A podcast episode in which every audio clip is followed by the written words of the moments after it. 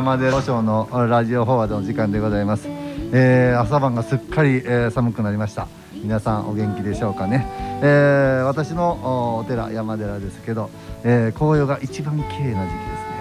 えー、またまた皆さん、えー、SNS などを見ていただいたら、えー、きっとどっかで載ってます。大師山っていうな。もう今年はね赤とか黄色とか緑がねもう本当にいろんな色が混じって、え、出てるような感じで,、え、ですからすごくいいです。ということで今日は、えー、もう奈良では有名な、えー、紅葉のお寺からね今日は来ていただきまして、えー、桜井市は、えー、長谷寺から特別ゲストをお招きしております。えー、武山長谷寺の、えー、吉田慶学大仏井様でございます。まずよろしくお願いいたします。はい、こんにちは。よろしくお願いいたします。また後ほど、えー、ゆっくりとお話を聞かせていただきたいと思います。まあ今日ね長谷寺と言いましたら、えー、西国三十三巻の霊場の第八番札所ということで、えー、もう花のお寺としてもねもう春は桜、えー、またボタンもみじともうずっというね花が咲いてるお寺でございますからまた歴史もね1300年以上、えー、続いてます。えー、皆さん知ってますかね御朱印というのはねこのお寺から始まったと言ったらまたゆっくりお話もそしてもう何よりも、えー、10メーター近いこの大観世音菩薩さん十一面観音さんこのお寺はもう行ったらびっくりしますよ。本当に大きいお あの仏さんですんで。ということで、えー、そんなことも後から、えー、後ほどゆっくりとお話聞きたいと思います。そんなことで今日も聞き手は読みっ子あまた、えー、情報サイト、えー、奈良っ子の編集長でございます。朝広義子さんです。どうぞよろしくお願いいたします。こんにちは。もう私も長谷寺大好きで大好きで。そうやっぱり。春の桜の天井から降ってくるようなねそうですよね。美しさもいいですし今の秋の紅葉も素敵ですよね。もう下から望む紅葉と上からね、そうなん見下ろす紅葉っていうのはなかなか見れないですよね。あ、大塚さん、はい、あの見ましたよ NHK の。あ、ありがとうあの朝ドラ。出てました。カムカムエブリバディの テロップに大塚さんの名前が出てきて、そう。なんです。びっくりしました。えー、今ちょっと仏事指導でね、えー、NHK の方であの、はい、させていただいていることがありまして、実は今回はあのー戒名をね、はい、ななあのスパンが長いので、えー、何人もこうねあの、はい、旅立たれる方がおられますでしょ、はい、そうすると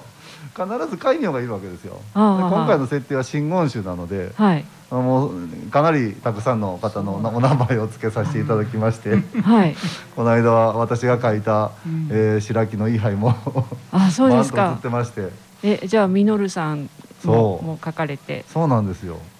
ほんで表裏ちゃんと書いといてくれって言われたんで、はい、表裏ちゃんと書いたんですよ。あれ実はね、はい、あれ撮影っていうのはもう撮影する側からしかいや映さないんですけど、えー、いや裏も書いとかなあかんと思って裏ちゃんときっちり書いてほんな裏から映してたからって、え。ー、うっすら映ってるやんと思いながら。そんなこともありまして、まあい。ろんなね、さまざまなことをさせていただいてるんで、まあいろいろ勉強させていただいてます。いやいや嬉しかったです。ありがとうございます。もうその皆さんの喜びの声だけのために、はい、はい、私はやらせていただいてるんで、もうほぼ急に電話かかってきますからね、大変なんですけど。まあ、ということで、えーはい、今日もそんな話が始まりましたけど、はい、えー、今日も、えー、オープン曲はボンノーズの、えー、一期一会ようこそ大師山で。ありまたエンディング曲はエンディング曲はね、えー、白井大輔さんの、えー「僕にできることなら」です、えー、今日も皆さん最後までゆっくりと聞いていただきまして、えー、また本日も皆さん方にご質問またメッセージなどいただきましたら、えー、私たちもこうね元気が出ますので、はい、えー、ぜひお願いしたいと思いますお便りはメールで、えー、数字で784アットマーク、えー、英語でねなら FM.jp ですね、えー、またファックスでは、えー、電話番号、えー、0742、えー、20の7840ですね。0742、えー、20の7840です。お間違いないようにね、えー、送っていただいて。またホームページからもね、えー、お便りメールフォームから、えー、内容を送信するという赤いボタンをポチッと押していただきましたら、えー、こちらの方へ届くようになっておりますのでぜひ、え、お便りもよろしくお願いいたします。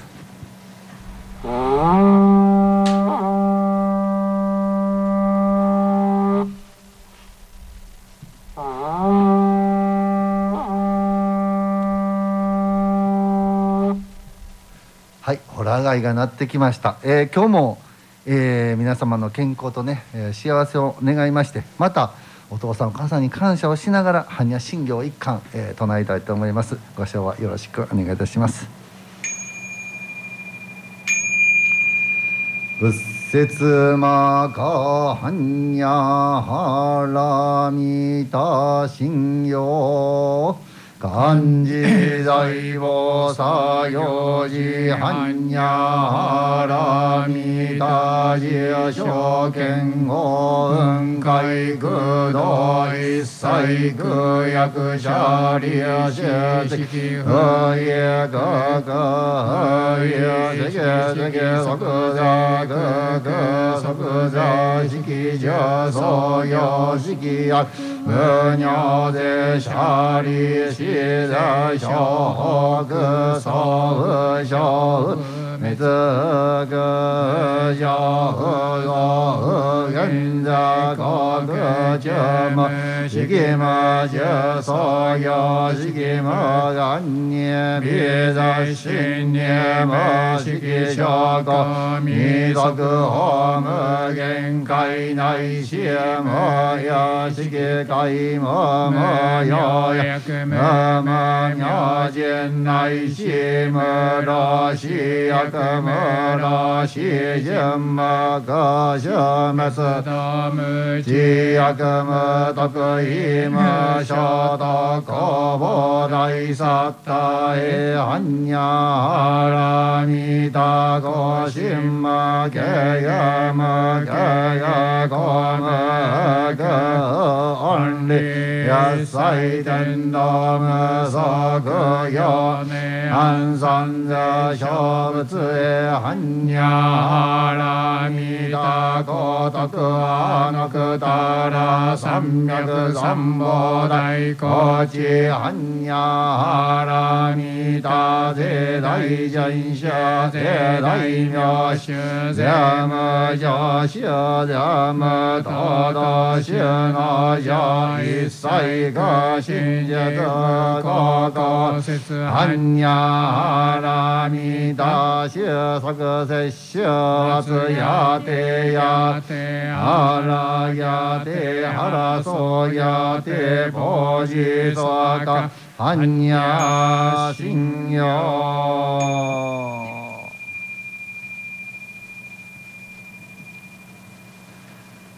はいどうもありがとうございました。えー、いつもねこの般若心経を、えー、録音されてる方もおられるということで、はい、えー、改めまして、えー、桜井市は、えー、武山、えー、八世寺の、えー、昭和計画法務静井将様どうぞよろしくお願いいたします。はいよろしくどうぞありがとうございます。えー、お寺の紅葉はどうですかね？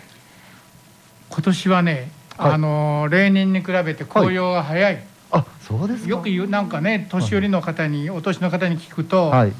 あのお彼岸、はいはいはい、お彼岸の時に彼岸花ってなぜか咲きますでしょ、うん。はいね、あの彼岸花が早く咲いたのね、はいはいはい、でお彼岸になった時にはもう随分ね彼岸花がくたびれて丁寧な姿頭を垂れてね。はい、そんなだったんでこういう時は、あの紅葉早いんだよっていうことを聞いたんですけどねそれが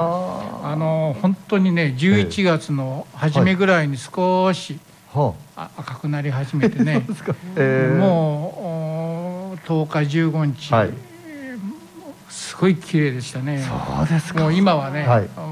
最後の場面かな、はい、今朝もね、あの朝の勤行って言ってお勤めをさせていただくんですけど、その時に階段をずっと登ってきますとね、あのちりもみじっていうんですか？赤いねまだ本当に真っ赤なもみじがねつい手をねもう伸ばしたくなっちゃうようなそんな風情でね。いいですね、ええ、いろんなもみじをね、まあ、見ていただけるんじゃないかなと思ってますけれども、いやそうですね。今が一番本当にいろんなところ行っても綺麗なこの散り散ってるもみじも綺麗ですよね。うん、そう。ほんで川とかあるのは川のねところにずっともみじがね赤く敷き詰められる、そういう時期ですよね。このね先日は私のお寺にも来ていただきまして もうありがとう。私のお寺も長谷寺には負けじと150段階段ありますからね。ごご夫婦でね上がってきていただいてもう本当にね嬉しかったです。大塚さんのところも紅葉されてますか？今一番綺麗ですね。そうですか。けど今年ありがたいんですよ早く散っていただくと年末に大掃除がすごく楽なので もうこの時期などいつも心配するんですよ。年末残ってないかなと。31日ねまだたまに掃き掃除する時ありますからねまだ。それがね早く散っていただけた私的にはすごくありがたいことなんですけど。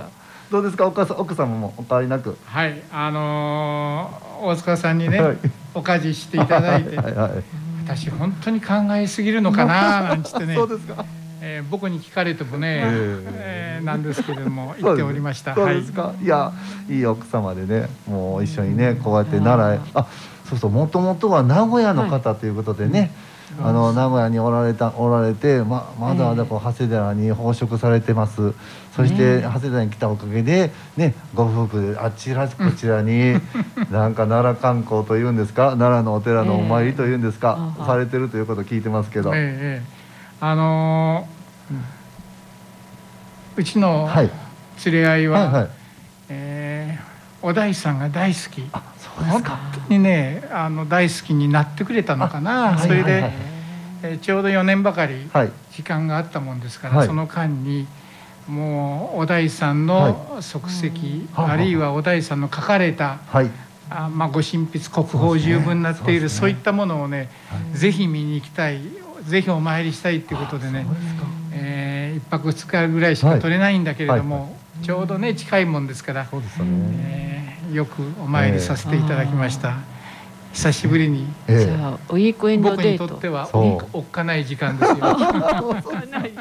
やいやいや。かないだけにですか？ね、つかないだけにおっかない。いやいや、けど本当にね、あの夫婦でね、やっぱりあの一緒にあちこち出かけれるっていうのはね、仲がいいです、ね、逆にこう奈良というところはね、そういういいところがたくさんあるので。私たち奈良拠点にね京都も行けたらね和歌山も小山も行けるし逆だ伊勢の方でもね大体1時間半ぐらい行ってしまいますからとても立地的にはいいなと、なんか先日醍醐寺へね、ええ、も。う京都もずっとねここのとこ毎年、あの三門の修復の関係かどうかなんですけど、あのご本尊様の会長ということでで、ね。2年前にも、はい、えー、来て、はい、あんまりの大きさにね、もうぜひまた行きたいっていうんで。でよく聞いてみたら、はい、その時に泊まった古い古い旅館が、よかったらしいんです。でそこへ行きたい。あなるほど。どうもどっちがしか分かりませんけど、でもあの来させていただきました。その時にね、はい、えー、大塚さんのところへお参りさせていただいたということですね。いやいいですよね、本当にねあちらこちらにこう行けるっていうのはいいんじゃない。いやけど長谷寺というたらやっぱりね、私はもうあのよくあの観音霊場でずっとお参りさせていただいてるんで。もういつもあの階段を上がって、まあ、年寄りの人はね、お尻を押しながら 結構上がるんですけどほんならもう上がったところに大観音がこうねそうですよね。バンと目の前に出てくるこのなんていうのノスタルジックな感じというのはすごいですよね。あのまあ観音様がいてくださって、はい、いうことなんですけども、727年ですから、おおよそ1300年前に最初の、まあ、観音様が、大きな観音様が今の長谷寺のところで作られて、それ以来ね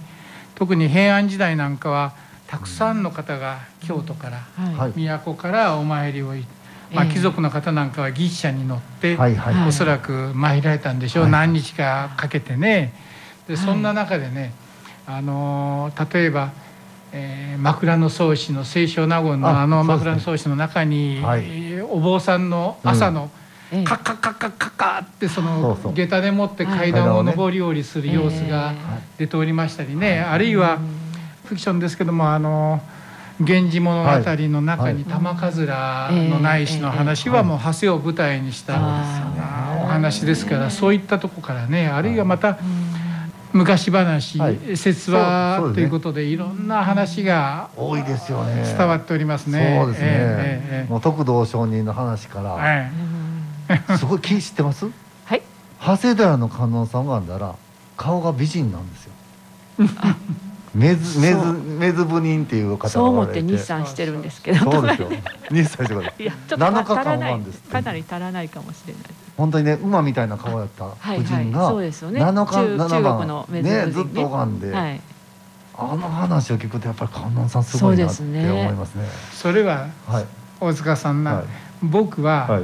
高級の中国の皇帝の高級の話ですよ。第四夫人っていうことですよね。でね、おそらく、ああいったお妃様方っていうのは、自分が寵愛を受ければ、い、っぱいその一族老頭があの出世するいい暮らしができるっていうことで肩に背負ってんだよ。でそれがね、だんだんもう高級何千人の世界の中で寵愛が移ってい。く、どんどん自分とこがさびれていくっていうのがあると、どうしたってほら顔に剣ができるんじゃないですか。出てくるじゃないですか。そういったことで余計そのだったのが私はねあれは観音様をお参りする、そういうことによって、まあ、観音様から何をいただかれたのか、おそらく自分が自分がということでばっかりじゃなくって、ね、周りのまず周りのことを考えるそういうようなことをお気づきになった祈ったことによってねそれが表情に現れる、はいはい、優しい顔の人があったら、ね、すっとあの。ちょっと寄ってみたいなって思うでしょ？あの優しい表情の方のところにはちょっと近いお話聞きたいなとかってそんなことでまた再び寵愛を受けるようになった。これがそんな話なんですよね。浅はか。でしたそうだと思う。そうですよね。そうですね。心が心が綺麗になったから。それが顔の表情に現れてきて穏やかな安らかな。よく言うじゃないですか。40過ぎると、はい、あ30か、うん、あの顔に責任持ってって言われません？そうですね、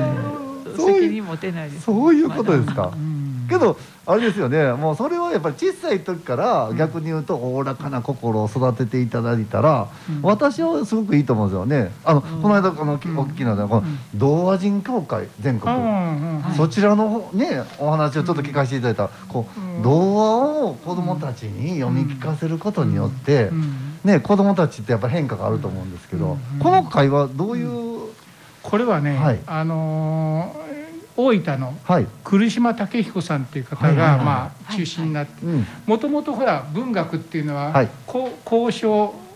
口で伝えるそういう文学じゃないですか。昔話ってみんなそうおじいちゃんおばあちゃんからそのいろり端で話を聞いててそう。いうふうなことで伝わってきたのが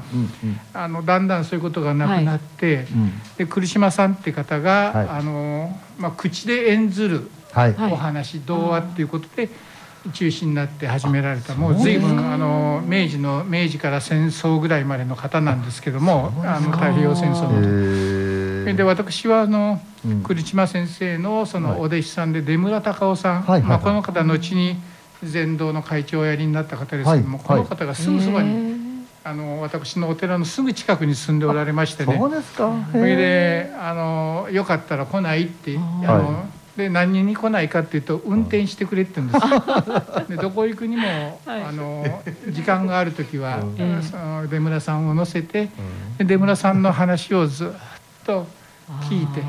でそこから童話っていうこと。でそのうちに自分で創作をするようになったりっていうことで。えー、やっております。この童話はね、はい、私のある意味、はい、今今日ある、はい、お話をさせていく、お坊さんとして話をさせていただく原点になってるのかなって思います。はい、はい。やっぱり童話を語り聞かせるそうです。だって、あの幼稚園もやってますから。3歳4歳です、はい、3歳4歳の子供相手に話をちゃんと聞いてもらうっていうのは至難の技でね、はい、でもあのちゃんと話をすると、はい、4歳5歳であれば30分すっと聞きますよ。そういったことで、はい、これも私の毎日のその保育、はい、そういった中で、やっぱり子どもたちが私にくれたプレゼントなのかなって今思ってますね。ええ、けどどうもそうですけど子供に喋ろうと思ったらね常になんてつかみというか、うん、ね子供の気に入るようなキャラクターを話したりとか。ね、鬼の話とか、うん、もうここんなんええんかな？ね、うん、あのどこでうんがうんがちんことかそういう話が、うん、そういう話が多いんですよね、なんかもうね。この出村先生から、はい、お師匠さんから言われたのは、はい、あの年齢が小さければ話はゆっくり、はい、人数が多ければゆっくり、そして3歳がいる時は繰り返しを繰り返しそれからぎ犠牲語っていうんですかね、はい、ワンワンとかニャンニャン、そういった言葉を割と多用するそういう中であの子どもたちは話についてきてくれるなんてことを教えられて。そういう目で見るとねやっぱりこの出村さんもそうやって話をしておられたもんですからまあいい経験をさせてもらいましたね。ほな関西のおばちゃんにはいいですよね。ガーガーガーワー言うのが多いから。ちょっと違うかもしれません。ちゃうちゃうちゃうちゃうとか言ってなんかもうなんかそういうなんか意味もないようなことというかそういうのが多いですからね。でも言われましたよ、はい。3遍までだと。あの繰り返しは。3度以上やると3歳の子供のバカにするよってってね。あアウトですね。アウトですねえほなあれですか？結構長谷寺でもこういうご法話をされてるんですか、えー、まあ私はあの口から生まれてきたって言われてますから あの毎日ね11時から、はい、あの定時で、はい、えー、ご法要をお参りに来た方の法要をさせていただく、はい、そうすると30分なんです大体、でその後で10分から15分ぐらいまあ観音さんの話をねさせていただいて、また来てねっつっていうことで。ほんならあれですよねそう毎回来られる方も結構おられますよね。そうなんですよ。もうね 年に4回5回お参りされるとねああの方見たことあるぞ、えー、そうするとここら辺から冷や汗がね頭の方が冷や汗がスーッと出てきましてね、はい。何の話したっけなとかあの頃だねこういう話だったから ちょっと違う話をなんてね、はい。えー、やってます。あそうですか。そうそう覚えていらっしゃるもんですか？もうあの2編2度目だとわからないけど3度目ぐらいですと分かりますね、はい、ああの方って言ってねそれはあの私があの名古屋のお寺で幼稚園を併設しておりましたので子供の顔を保護者のお顔をこうやってあのそういうことがねやっぱり一つのトレーニングとか習い性っていうんですかねなってるのかなと思うんですけどね。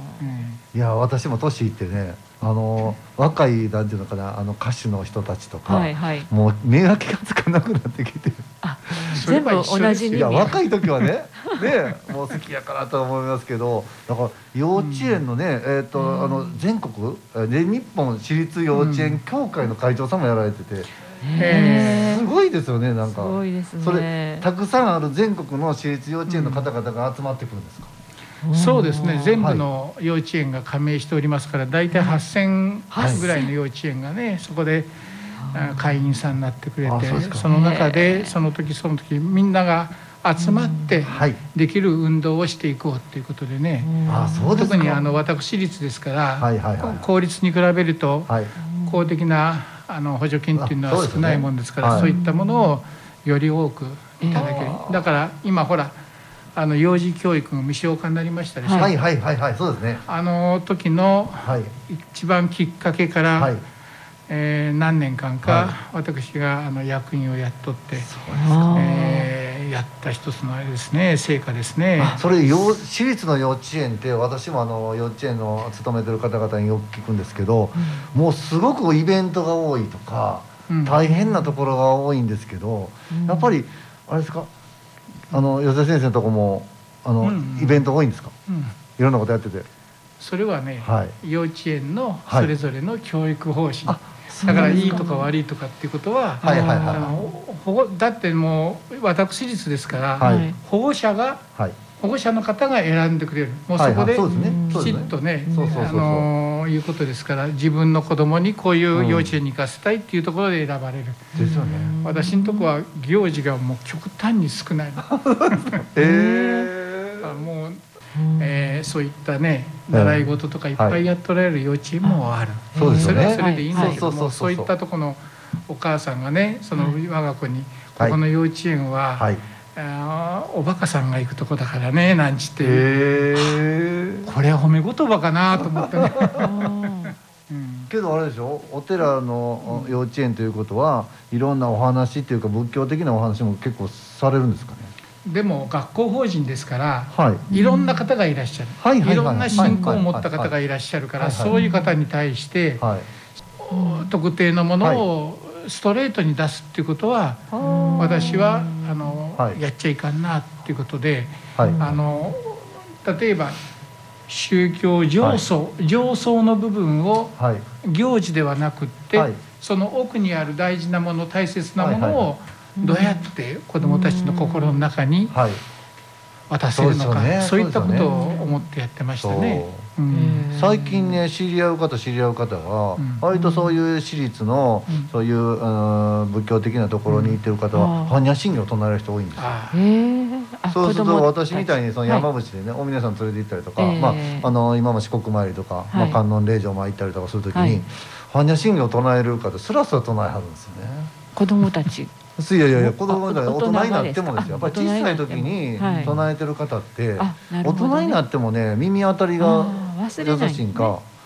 う口から出てくるんですって、えー、それは私はあすごいいいなと思って、そうですね、うん、そういう姿っていうのは私はもっともっと、うん、なんていうかな、うん、す進んでいくとなんか自信になると思うんですよ。はい、ね般若心経を唱えれるということが自分たちの自信になるんでそうですね。その自信がなんかなんか、うん、ああの学校行っててよかったっていう人が多いんですよね。えー、最近そういうことがすごくよく耳にするので、うん、ほんで、えーと、長谷寺でお話しする時は主にやっぱり観音さんのことが多いんですかね？そうですね。せっかく観音様にいろんなお願い事を持って、うん、あるいは観音様に聞いていただきたくてお越しになった方ですから、はい、そういった方にあの観音様のお話をさせていただいて、大丈夫だよっていうような気持ちになって帰っていただければいいなと。あなるほど。けどね長谷の観音さんっていうのは全国にある観音さんのなんかこう見本になるような。はい、長谷観音長谷長谷の観音型って言われるぐらい、はい。はい、長谷観音っていうのはもう形になってるんですよね。えーはいあの尺状をね目の前に持ってあの形って全国に広がってるんで、うん、なぜあえてそのあんだけ大きなものをあれ建てはったんでしょうねあそこに。観音さんってね、はい、まあ大塚さんもご存知だと思うが、はい、小高い山の上に大体お寺が観音さんのお寺って大体小高い山の上にある。そしてねその上に立っておられる、うん、そうするとね、はい、やっぱり仏様っていうのは人々の願いがそういった形になってくるっていうと、はい、あの山の上にあってそしてその大きい観音様、はい、遠くまで、えー、いろんなものか、ね、見ること自在ですからねね。漢字財漢自在があなるほど。はいはい、そうすると人々の声を完全音っていうことですからえー、たくさんその聞けれるっていうそんな願いがあの大きなあの観音さんにしたんではそれから今、はい、釈上って言われましたけれども初めからね、はい、私もこれもあのきちっと調べたわけじゃないんだけれども、はい。はい、初めから釈上を持ったお姿ではなかった。そうですか、はいはいはい、あのそれはあの蓮の観音さん高いところにありますから、はい、どうしたって雷が今平石がありませんからね。でお堂が燃えたりする、そういった時に、焦げたりなんか、あるいは一部燃えたりする、そういったものに対してあの長谷聖と言いましてね長谷のお坊さんが全国を行脚してそのここからまあ今で言えば1,000円こっちで1,000円っていうような形であのたくさんの人から官房をするしていただいた勧進をしてっていうことで。あのその姿がね、はい、お坊さんが旅する時は尺状を持ってあの車輪車輪車輪車輪で歩くんですけどもそういった、持って歩いたその姿をね、あの作る時の仏師さんたちが観音様に重ねたんではないかなっですよね。これは僕個人のいやいやいやそう言われたらそうですよね 観音様はその観音さんって、まあ、千手観音さんとか、まあ、小観音さんはね蓮の花だけ持ってあるとか、そういう姿なんですけど覇者の観音さんだけは本当に前に食事を持ってはって、でもちろんね手は長いんですよ。大体ね膝より下にあるんですってね。あ足の膝より下にある。観音さんの手って長いんですよ。長いですね。あしらさんもそうですけど、なんでか言ったらその人のに届くように。届くように。長いって言われ昔からそうやって言われてるんですよ。だからそういうお姿がなぜあそこにあって。長谷観長谷のネタ観音さんのもう代名詞のように、あの長谷の観音さんっていうのはいてはるんで,、ほんであのレプリカを全国に持って行って「長谷の観音さんありがたいから」言うてね、まああの関東の人聞いてはるかと思いますけど、鎌倉のね長谷寺なんか有名ですからね、結局けど奈良のこの長谷寺のレプリカじゃないですけど、この功徳を向こうへ持っていったって言ってね全国に長谷寺たくさんあるんですよね。そういう意味ではね、はい、あの長谷の観音様ね蓮の上に立ってないんだよね。そうです。岩の岩の上岩っていうことは私たちと同じ生活のところに立っていてくださって、しかも右足が少し前に出てる、用意どんの形してるってことですから、そういうことで言えば、観音さんの全国行脚が一つの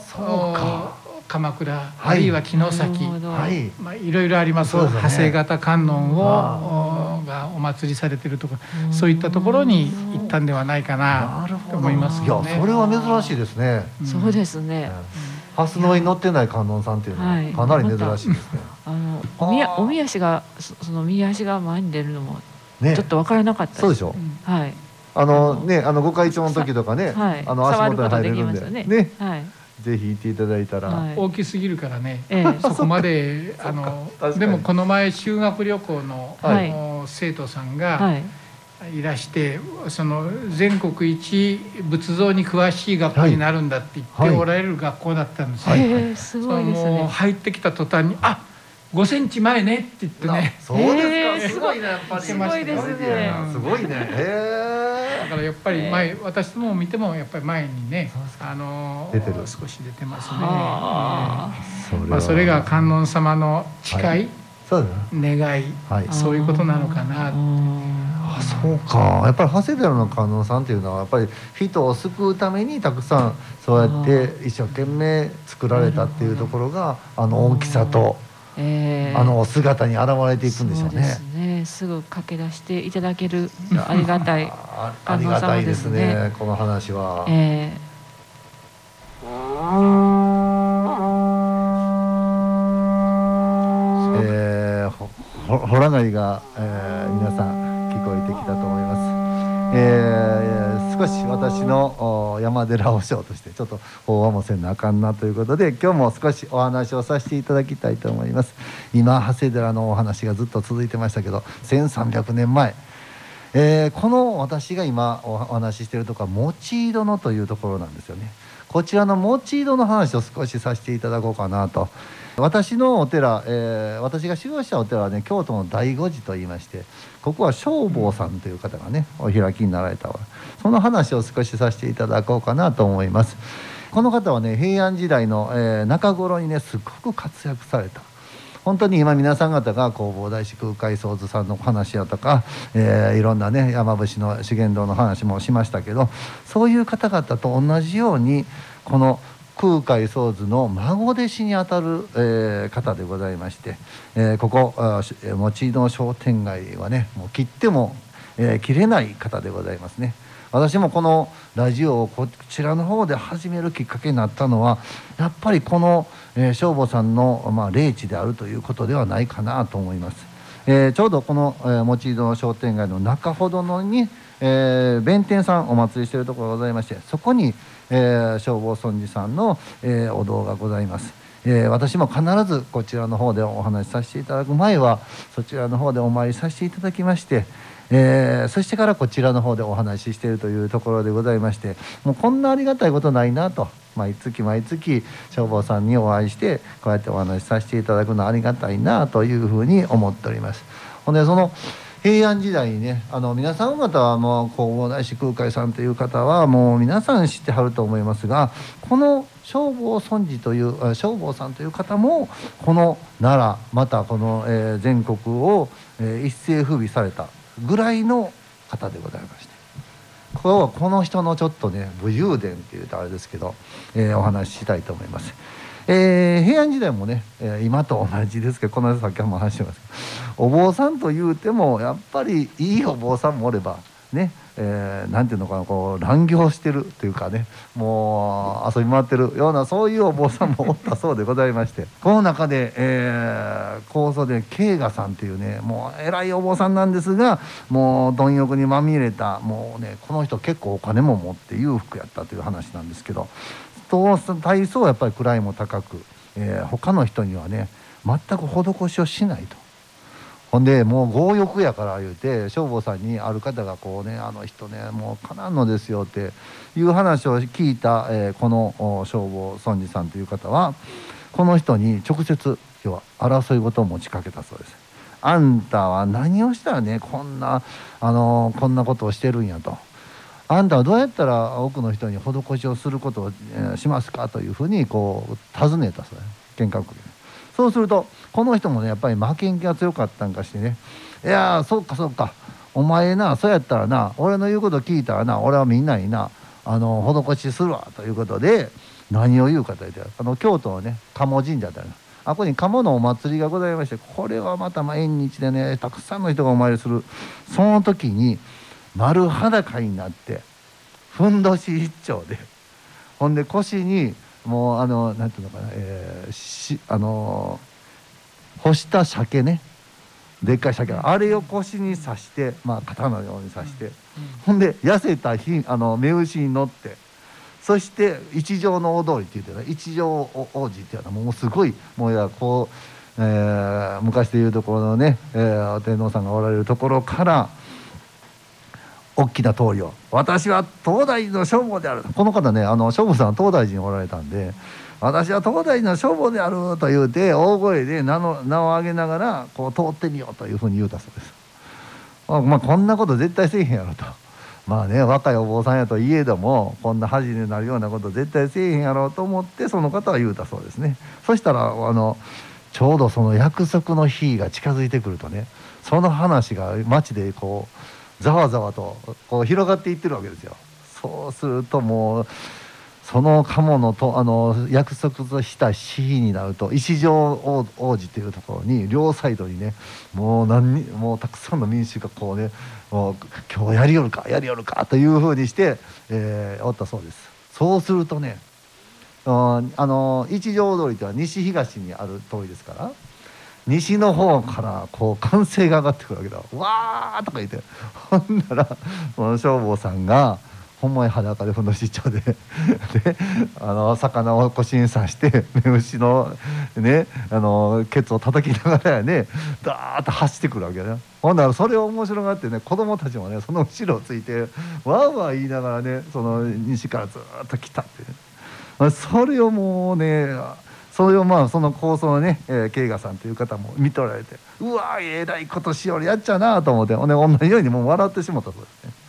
そうやって豪快な話豪傑な話があるこの方。ほんでその話をねあの時の天皇さんもちょっと聞きましてね。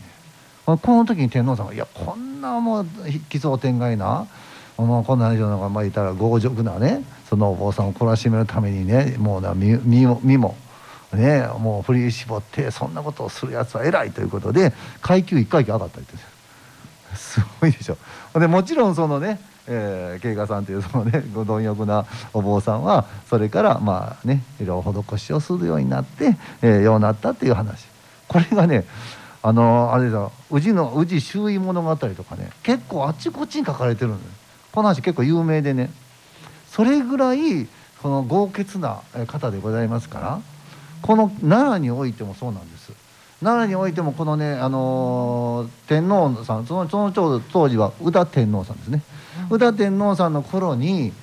この要は吉野山今の吉野山ですね。吉野山から大峰山に登るという時に「お前ちょっとあの案内しろ」というふうに言われたそうです。ほんでほんだら行ったら大蛇が出る言うてねその当時平安の中頃なんですけど大宮さんはなかなか上がることができなかったという。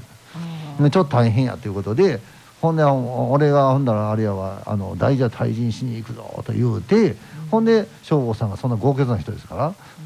バーッと行ったそうですね。その時にこの、えー、この近くに住んであった増谷勘兵衛っていう方が、そんな偉いことするんやったら私があの支援するということで餅とかおお米やねご飯を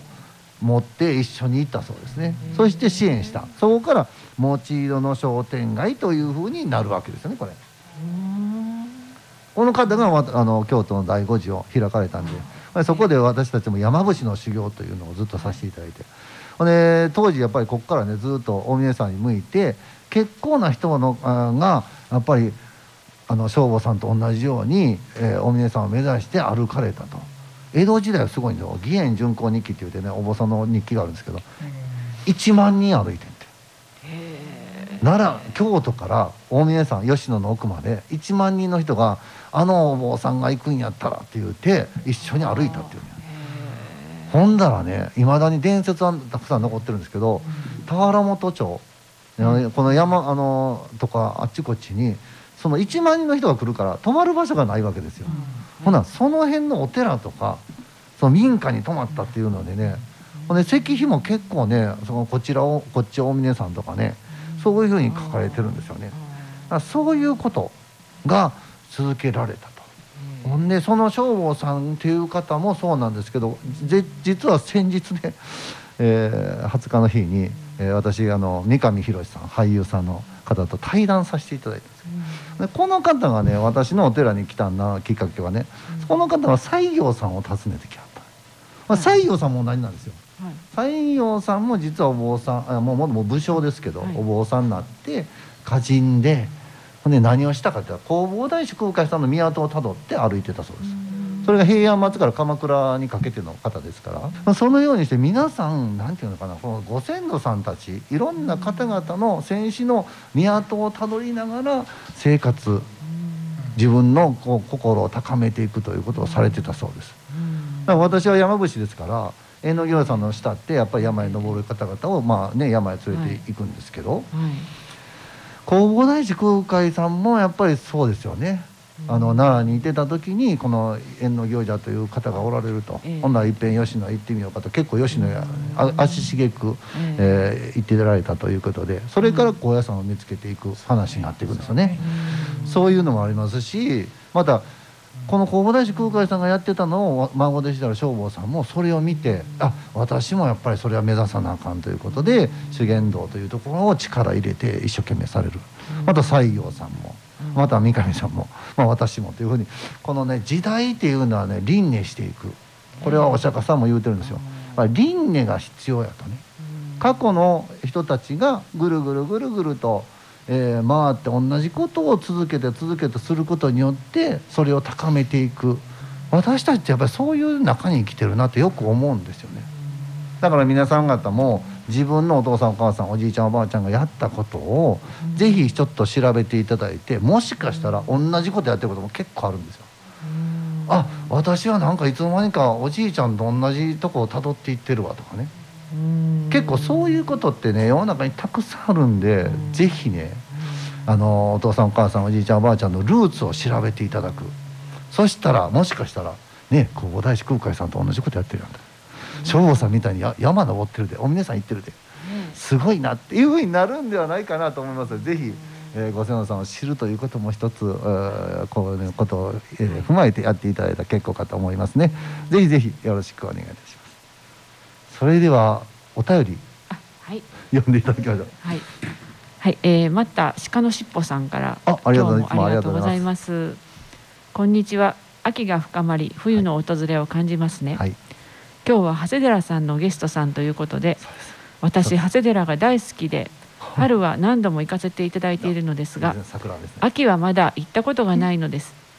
紅葉もすごくいいとのことで今度といってももう来年になるかもしれませんが これを機会に訪れてみたいです。いいお話をたくさんありがとうございます。続きまして、秋風さんからです。皆さんこんにちは。いつも楽しく興味深く聞かせてもらっています大塚住職、はい、NHK の朝ドラにご出演もされてるんですか？いやいやいやたまに。仏事指導で、はい、仏事指導はい、ということでございます、はい、えー、ところで今日のゲストは長谷寺の方なんですね。私はよく鬼追いの儀式を見に行きますがあれはたダダ鬼かと思っていたら、はい、ダダ押しって言うんですね。はい、ダダ押しでしたね。押しです。はい、押し。はい。あの、はい、ちょっといいですか、はい、どうぞどうぞ。その閻魔様から頂い。てきたその法印を段々院って言うんですそれを押すからこういう額とか押すんですか？お札に押すからダダ押し。そういう説もありますね。ああ、なるほど。ダダっていうのは？えー、段々院段々院とかね、ああそうか、あれあのあれやもんね。脱炭とかああいうのと同じですよね。脱って言いますね。ね、脱炭とかね、ダダっていうのね。あ、そそそのあそうか。脱炭と同じダダですね。そうですよね。多分そうですと思います、ね。懺悔の法要、春を迎えるにあたって、はい。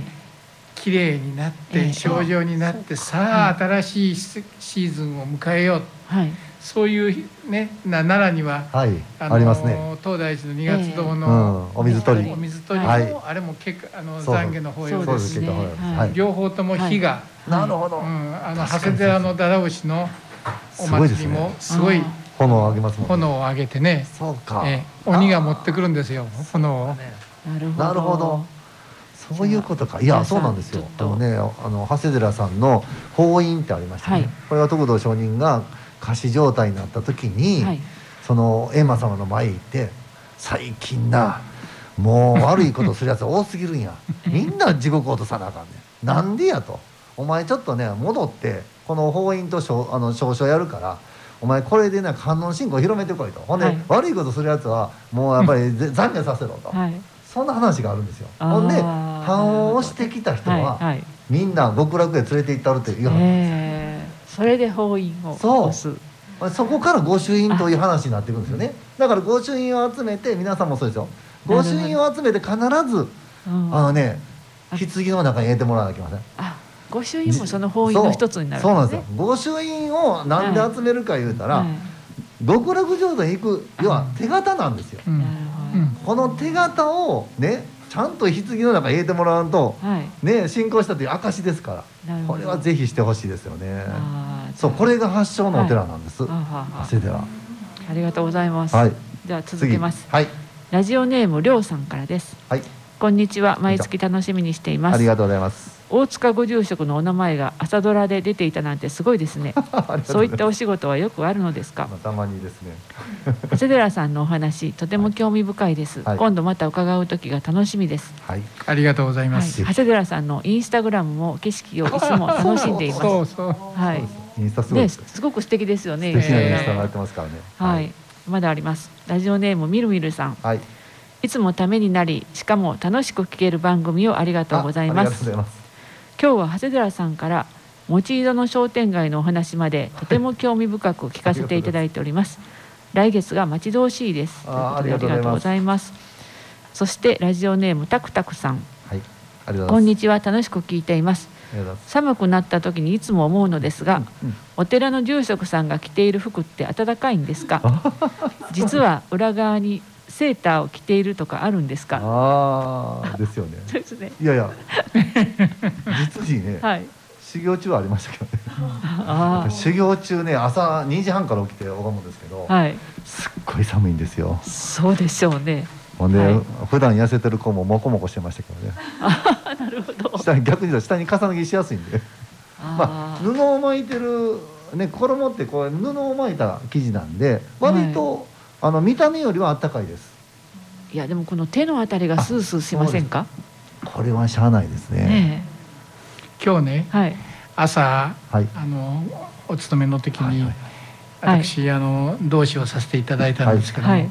こういう感じで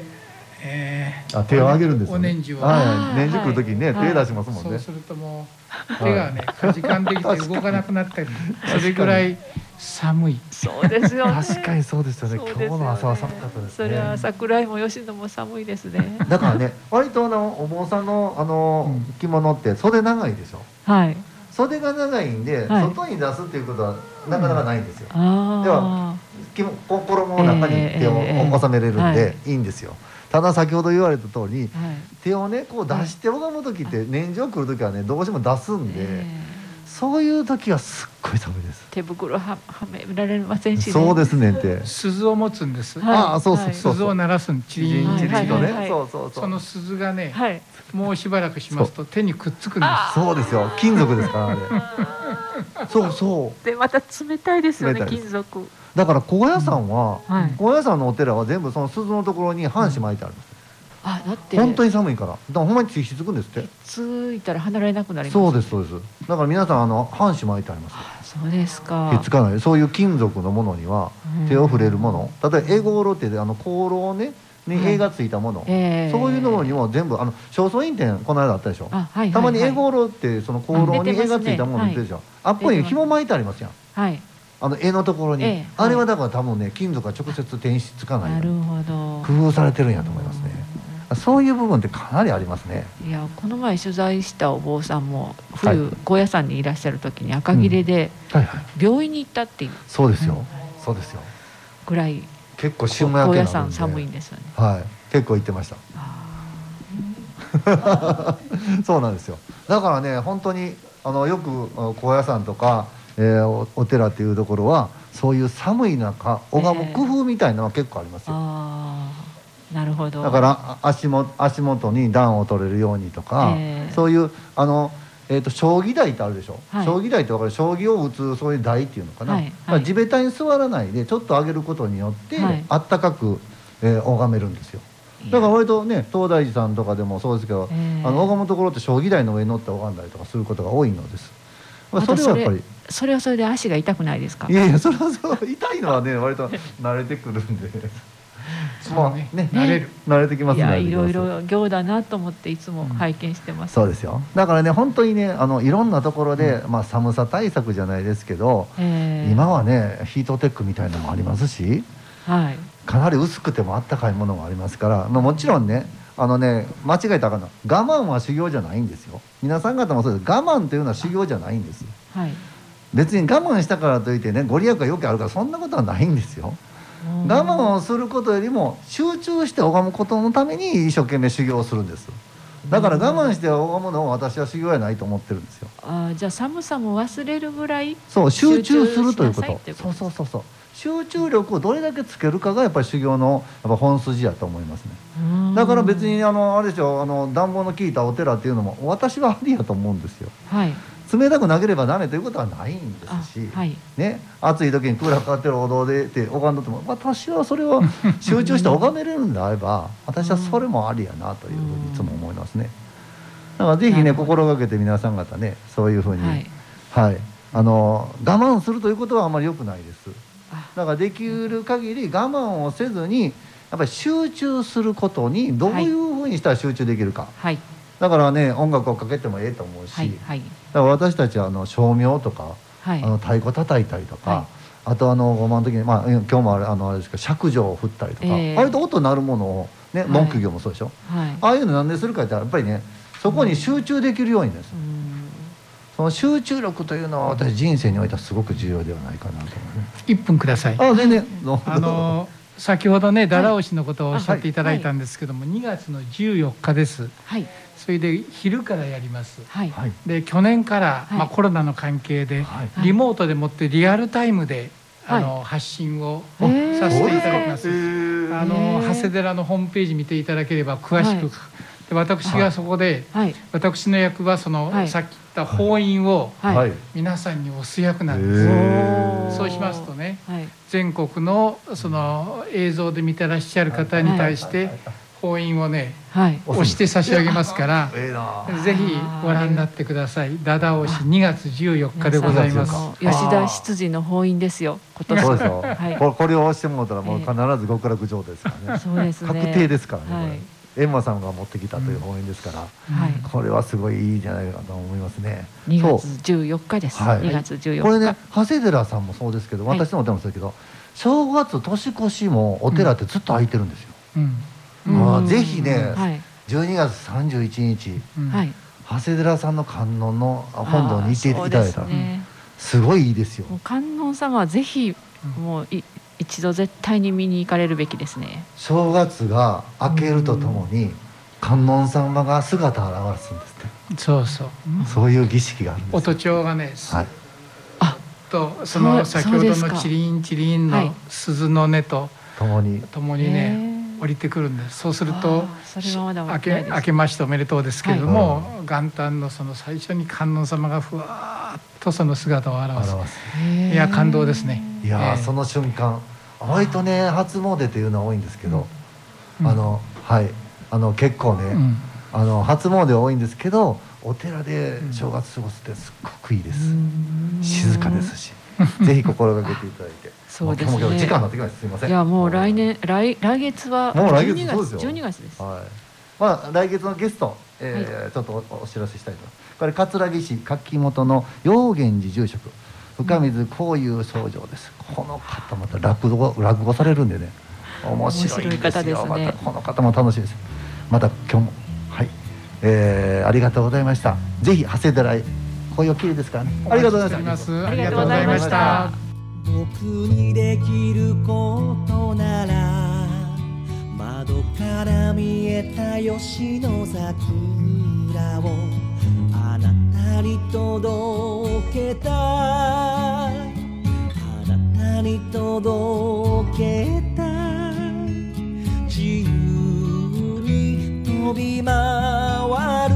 鳥の声たちも添えてできることなら山から見えた無数の星たちをあなたに届けたい。あなたに届